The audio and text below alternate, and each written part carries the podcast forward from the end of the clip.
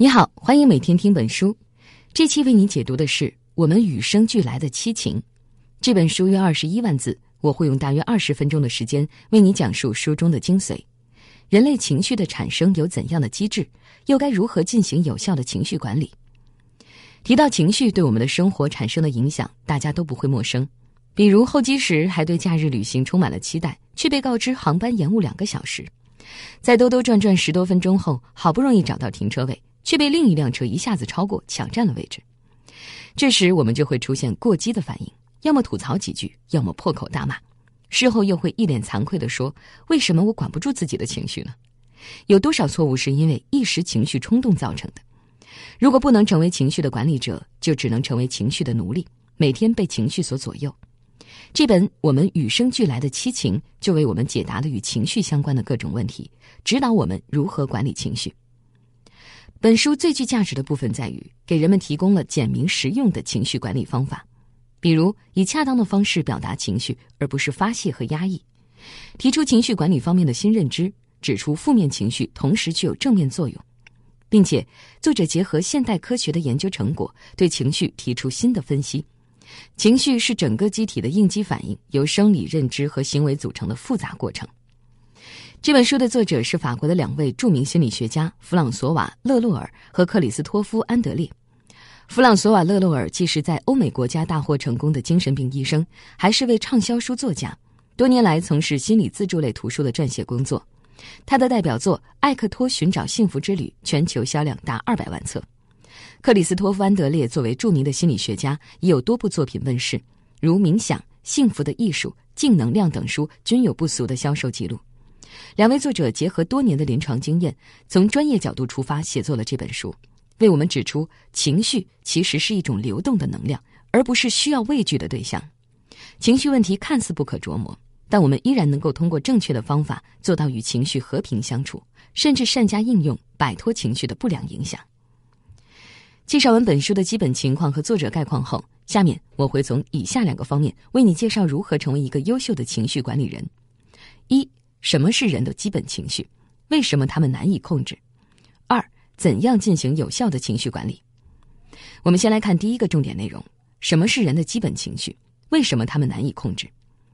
这本书的名字叫《我们与生俱来的七情》，因此书中详尽地阐述了现实生活中常见的七种基本情绪，即愤怒、羡慕、喜悦、悲伤、羞耻、嫉妒和恐惧。这里涉及到我们要谈的第一个问题。什么是基本情绪？通常来说，基本情绪具有突发性，它是对某人某事在当下一瞬间做出的反馈。基本情绪持续的时间也比较短，比如暂时的悲伤是一种情绪，但持久的悲伤状态则是一种心理感受。每一种基本情绪都能够产生相应的生理反应，比如愤怒会引起心跳加速，恐惧会使皮肤表层变冷。作者结合现代科学的研究成果，认为情绪具有这样几个特征。变动性、生理反应性，改变精神认知，促进行为变化，这让我们对情绪有了新的认识。它是整个机体的应激反应，由生理、认知和行为三部分组成。而以往我们普遍认为情绪只是心情的变化。经过作者的分析，我们才知道，原来情绪是一个复杂的连续过程。这种连续性不仅体现在情绪有一个完整的发生过程，并且情绪对身心的影响也是连续性的。比如，虽然只是出现短时间的愤怒情绪，却会引发几个小时甚至几天的身体不适，并且任何一种情绪都是既包括心理状态，也包括生理状态的。心理状态指的就是我们对外界刺激产生的感受或者心理反应，比如说遭到了别人的误会，这件事就会引发了我们的愤怒情绪，这个愤怒情绪就是心理状态。那生理状态呢，就是由情绪而引起的生理反应。比如，在我们愤怒时，就会脸色涨红、筋肉紧绷、心跳加速等等。那么，情绪发生的过程是怎么样的呢？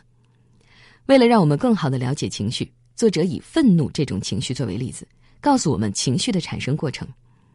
被某个事件刺激之后，人体进入预愤怒状态。如果在这个状态里，我们没有进行有效的控制，那么在这之后到来的就是愤怒情绪。所有情绪的发生过程都是这样的。被外界刺激以后，会进入情绪预备发作的心理状态。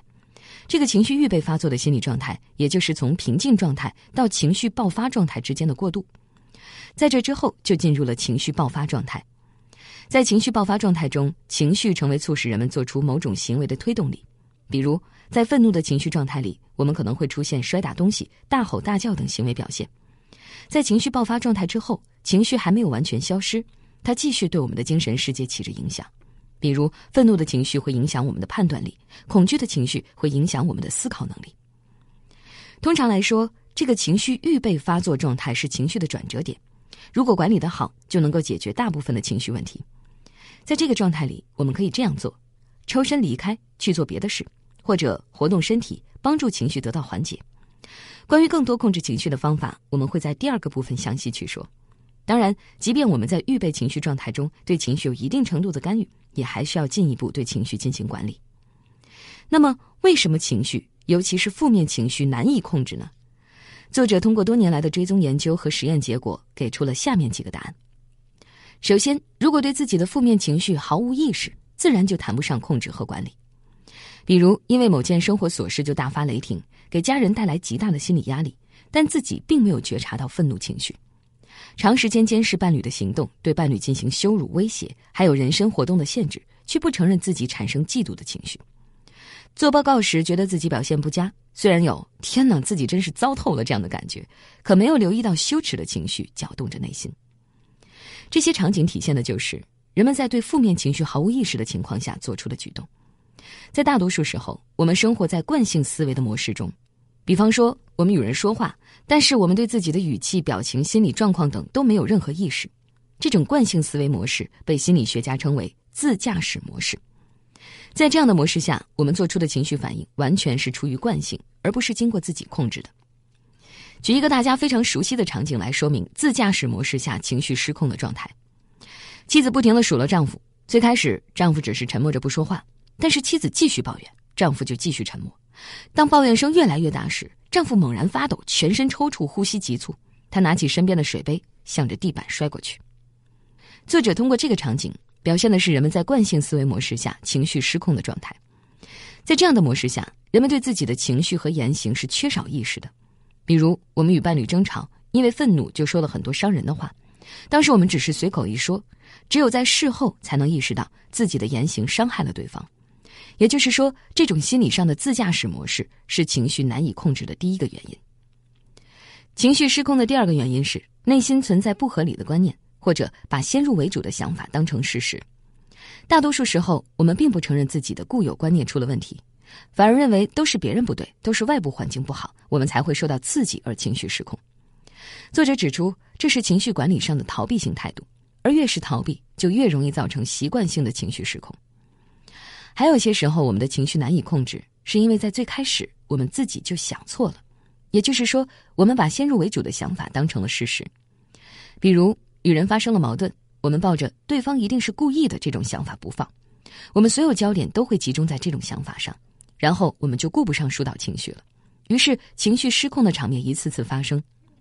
作者认为，不论挑起矛盾的是不是对方，在面对问题时，我们应该把注意力集中在问题本身，而非偏见上。情绪失控还有一个原因，就是我们对于情绪的错误认知。以往我们往往认为负面情绪都具有破坏性，所以负面情绪都是不好的。这种错误认知让我们在负面情绪出现的时候，由于不敢面对负面情绪，所以就采取了遮盖和隐藏的方式，这样就会导致负面情绪的失控。对此，作者在书中提出了一个具有颠覆性的观点，就是负面情绪一定都具有破坏性吗？作者指出。负面情绪在一定的条件和环境下，也能够具有较为正面的作用。而大家公认的那些正面情绪，比如喜悦、快乐、兴奋等，如果失去控制，也可能对生活带来消极影响。比如，虽然愤怒情绪有害健康，但它能够起到一定的震慑作用，避免冲突的发生。恐惧情绪能够触发我们谨慎行事的态度，促使我们远离危险，因而在一定程度上能起到保护作用。悲伤情绪可以暂时保护我们不被别人攻击。引发别人的同情心，帮助我们避开触发忧伤的情境。作者提出这个关于情绪的新认识，能够帮助我们用积极的态度面对情绪。在以往的情绪管理方法中，总是把负面情绪一棍子打死，把情绪视为洪水猛兽，认为他们只有害处。我们只有重新认识情绪，才能够不带心理负担的去面对情绪，也才谈得上有效的管理情绪。这就是今天讲的第一个重点内容。什么是人的基本情绪，为什么他们难以控制。基本情绪包括愤怒、羡慕、喜悦、悲伤、羞耻、嫉妒和恐惧，它们具有突发性、持续时间短暂性，并且还会引发生理反应。受到外界刺激之后，在情绪爆发之前，我们会先进入情绪预备发作的状态，这是控制情绪的好时机。但大部分人却由于缺少方法，所以造成情绪爆发不可收拾。情绪难以控制，是因为我们意识不到情绪，处在心理的自驾驶模式时，放任情绪变化。还有抓住错误的观念不放手，坚持先入为主的想法，不敢面对负面情绪，这些都影响到我们对情绪的把控。最后，作者指出。负面情绪在一定的条件和环境下也能够具有正面作用，而正面情绪如果失去控制，也可能对生活带来消极影响。因此，客观理性的认识情绪是情绪管理的基础。下面我们来说说今天的第二个内容：如何进行有效的情绪管理。传统的情绪管理方法比较侧重两个方面：尽情发泄和自我抑制。本书作者却从临床经验出发，对传统的情绪管理方法提出质疑。并且给出全新的见解，完全不受限制的发泄情绪可能会对身体造成损伤。过分的自我抑制虽然看起来情绪稳定了，但会引起更激烈的情绪爆发。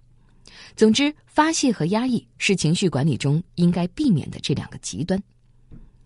那么，如何进行真正有效的情绪管理呢？作者提出了四个核心原则：第一，通过运动促进血液循环，释放负面情绪，摆脱心理困扰。可以选择一些自己喜爱的运动，像慢跑、散步、瑜伽等。在进行运动时，一定要放慢速度，放慢呼吸，这样才能帮助我们平息情绪。比如，当我们因为某件事情产生了负面情绪，可以来到户外散步几分钟。散步的速度越是缓慢，就越能让我们的心情平静下来、放松下来。在散步的过程里，运动和呼吸都进行的比较缓慢。这个时候，肺部的活动量比平时增加了一倍以上。这样做有利于人体吸收更多的氧气，让自己的头脑变得镇静清醒，并且慢运动还促使大脑皮层的调节过程得到改善，帮助我们舒缓紧绷的精神状态。第二，在情绪出现的当下，表达自己的情绪，表达产生情绪的原因，而不是事后进行发泄。发泄情绪只会产生许多负面后果，原来的负面情绪不但没有能够平息，反而变得更厉害了，非常容易诱发突发性疾病。激起身边人的敌意，给人际关系制造更多矛盾，让自己产生情绪管理上的挫败感。也就是说，越发泄就越会增强不愉快的感受。所以你看，这就不难理解为什么在自己愤怒的时候摔打物品会让自己更愤怒。那么，该怎样表达情绪呢？举个例子，伴侣没有做家务，这让你很生气，你就可以直接表达自己的情绪：你没有做你答应的事，我很不愉快。这种表达就是有效的情绪调控方法。越清楚明白的表达自己的情绪，在人际关系中遇到的问题就会越少。同时，要注意用正面的方式表达情绪，也就是说，把针对别人的指责重组成与自己的感受有关的信息。比如，你让我很生气，就可以重组成你的这种做法让我感觉不太愉快。因为我们要表达的是感受和情绪，而不是要指责别人，并且在表达之后要给自己一个积极的暗示。比如，我们可以在表达之后，心里想着这个问题一定会得到解决的。作者认为，用正面的方式表达情绪有这样几个方面的好处：明白清楚的说明了自己现在的状态，语气和缓，不会激怒对方。在情绪出现时，通过一些比较积极的心理暗示，可以帮助我们保持心理平衡。如果实在不善于表达情绪，那么提出自己的预期，尝试用商量问题的语气和对方进行交流。针对具体的事情提出自己的期待，需要注意的是，那种下命令式的口气是千万不可以有的，不然会激起对方的反感，还会让双方的情绪更进一步恶化。这种交流方式可以用“我希望”来开场，其实这是一种更加委婉的表达情绪的方式，只不过表达重点放在了预期和展望上。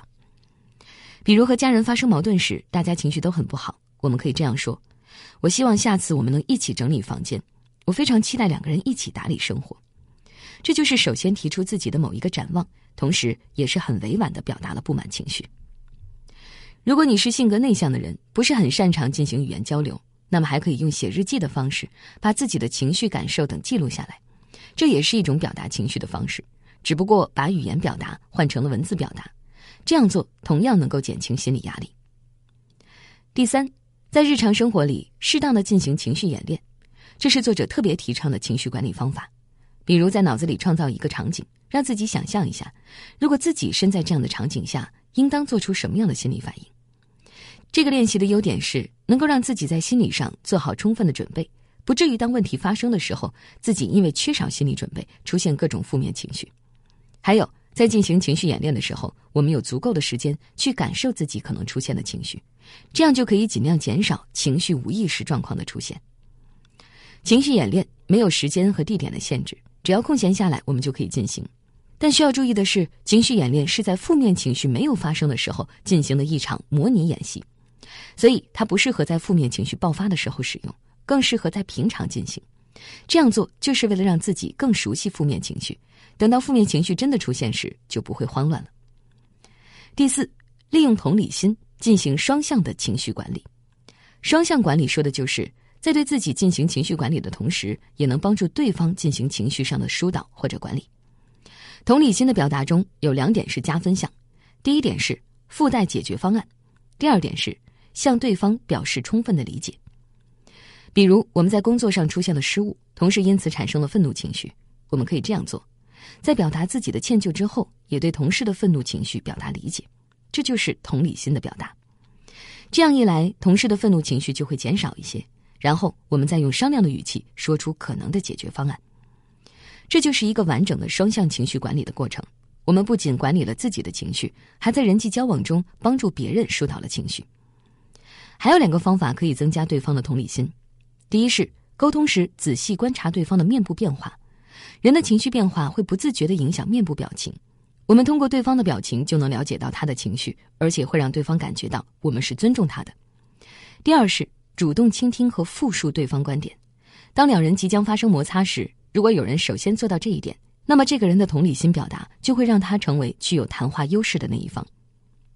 这就是今天讲的第二个重点内容：如何进行情绪管理。我们一起总结一下，作者提出了四种管理情绪的方法。第一，通过慢运动平息负面情绪，比如慢跑、散步、瑜伽等。这些慢运动可以促进血液循环，让身体吸收更多的氧气，从而让大脑变得镇静，让紧绷的心情得到放松。第二，在情绪出现的当下，要表达自己的情绪，并且选择正面的表达方式，也就是说，重点表达内心感受，而不是指责对方。这样做的好处在于，不仅能充分表达自己的感受，争取到别人的体谅，而且还不会激化人际矛盾。如果实在不擅长表达情绪，那么用商量问题的语气提出自己的展望和预期也是可以的。这样一来，就把注意力转移到期待上，而不会继续在当下的情绪里打转。或者用写日记的方式把情绪表达出来，这样也能帮助我们减轻心理压力。第三，在平时进行情绪演练，比如想象一个场景，问问自己，如果处在这样的场景里，自己会出现怎样的情绪反应。这种情绪演练能帮助我们在平时做好心理准备，还能让我们提前对负面情绪有一定的认识。第四，利用同理心，在管理自己情绪的同时，也能帮助对方进行情绪上的疏导。这个就是双向情绪管理，它的影响在于同时帮助自己和别人从负面情绪之中摆脱出来，而且还可以让人际关系变得更和谐。好了，这本书就讲到这里，我们来总结一下。首先，我们讲了人的基本情绪以及为什么他们难以控制。人有七种基本情绪，即愤怒、羡慕、喜悦、悲伤、羞耻、嫉妒和恐惧。基本情绪的两个特征是突发性和短时间性。情绪的发生过程通常是受到外界刺激以后进入预备状态，如果在预备状态没有进行控制，就会迎来情绪的爆发阶段。情绪为什么难以控制呢？因为我们根本意识不到情绪的出现。并且不承认自己的观念出现问题，对事情抱以先入为主的看法，也会让情绪控制成为难题。还有就是，我们对负面情绪有着错误的认知，认为负面情绪只有害处，所以就拼命隐藏自己的情绪，不能正视负面情绪，也就谈不上管理情绪。作者指出，负面情绪在某些时候也具有正面的作用，比如愤怒情绪能够震慑对方，避免冲突。因此，只有客观理性的认识情绪，才是情绪管理的基础。其次，我们讲了四种情绪管理的办法。第一，通过慢运动平息负面情绪，比如慢跑、散步、瑜伽等。这些慢运动的好处在于能够促进血液循环，让身体吸收更多的氧气，帮助我们变得更镇静、更放松。第二，在情绪出现的当下，要敢于表达自己的情绪，并且注意用正面的表达方式，而不是事后发泄情绪。也就是说，我们表达的重点是内心感受，而不是对他人的指责。只有这样，才能有针对性的解决情绪问题，争取他人的谅解，减少矛盾和摩擦。对于不擅长表达情绪的人来说，可以用商量问题的语气，针对具体的事情提出自己的展望和预期。这样做能帮助我们从情绪的困扰中走出来。或者在情绪发生时，用记日记的形式来表达情绪和感受。这样做的好处在于能减少负面情绪给身心带来的伤害。第三，在平时进行情绪演练，也就是说，想象自己处于某个场景，在这个场景中自己会有怎样的情绪反应。这种情绪演练的好处在于能让我们做好心理准备，减少情绪无意识的情况。第四，利用同理心对自己和他人进行双向的情绪管理，这样做能给我们带来更加和谐的人际关系，让沟通变得更有成效。以上就是今天的全部内容，为你准备的笔记版文字就在音频下方的文稿里。恭喜你又听完一本书。